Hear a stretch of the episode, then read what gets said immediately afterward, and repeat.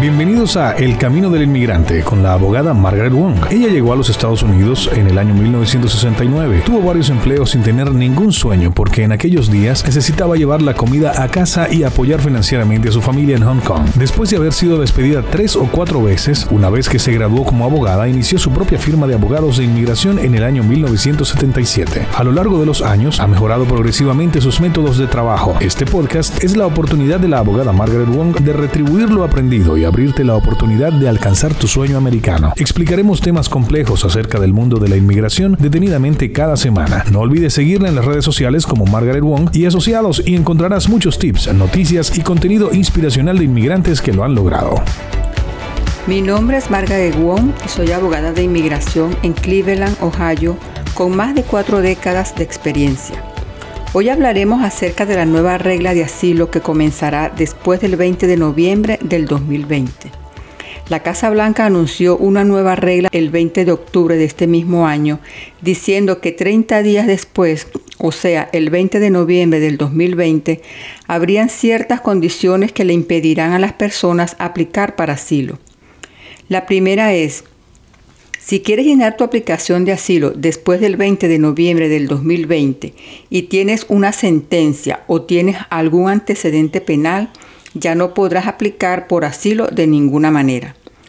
Antes de continuar, déjenme aclararles qué es un asilo. Asilo es el miedo que tiene alguien de regresar a su país de origen. Por ejemplo, soy de Siria, pero nací en Dubái. Recordemos que en Dubái no dan una ciudadanía. Y mis padres son de Siria y vivieron en Dubái por 30 años y me tuvieron a mí en Dubái, pero sigo siendo originalmente de Siria. Entonces quiero llenar mi aplicación de asilo porque tengo miedo de regresar a mi país de origen, o sea, Siria, aunque haya vivido toda mi vida en Dubái. Los asilos están basados en el miedo, ya sea por nacionalidad, raza, creencias políticas, religión, entre otros. Recuerden que estoy aquí para enseñarles acerca del mundo de la inmigración y explicarles a todos, incluyendo a mis clientes que también son inmigrantes como nosotros. Entonces después del 20 de noviembre no podrás aplicar para asilo si tienes un antecedente penal o si fuiste culpado y procesado por un crimen también incluye si has cometido muchos crímenes en toda tu estadía en los Estados Unidos. Por ejemplo, estabas en Estados Unidos y decidiste irte a tu país y luego volviste a Estados Unidos de manera ilegal, entonces los fiscales te procesarán con una entrada ilegal y eso afecta tus antecedentes penales ya que es un crimen federal. Otro ejemplo sería que tengo un restaurante y le ofrezco transporte y vivienda a mis empleados, eso se llama albergue de indocumentados. Entonces tampoco podría pedir asilo, ya que el proveer transporte a personas que no tienen papeles es un crimen o les provees vivienda, aunque sea de lunes a viernes, y los fines de semana ellos se van a su casa. También es un crimen.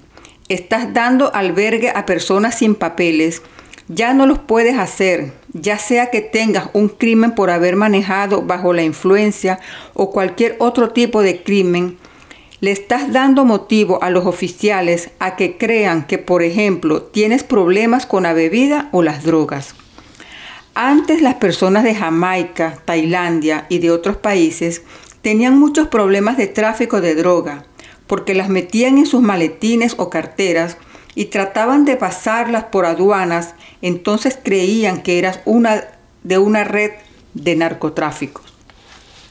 Ahora a partir del 20 de noviembre, los oficiales de inmigración pueden creer que eres parte de una pandilla.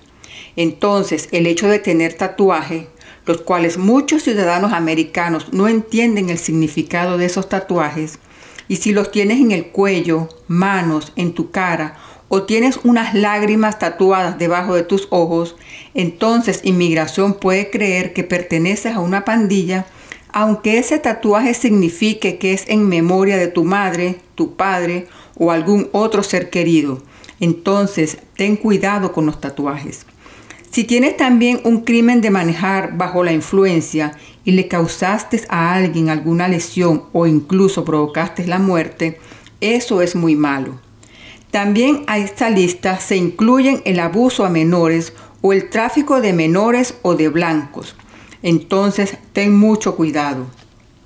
Así como el uso de papeles de otras personas para pedir algún beneficio como la licencia de conducir, eso es un crimen que a partir del 20 de noviembre ya no te permitirá pedir asilo.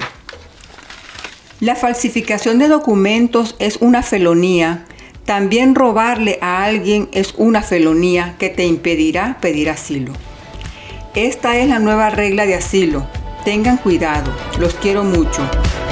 Gracias por escuchar este episodio de Camino del Inmigrante. Esperamos que haya sido de mucha utilidad. Ponte en contacto con nosotros a través de Instagram, Facebook o Twitter o visita nuestra página web imwong.com y haznos saber si te podemos ayudar con alguna de nuestras historias de inmigrantes que lo han logrado. Hasta una próxima oportunidad.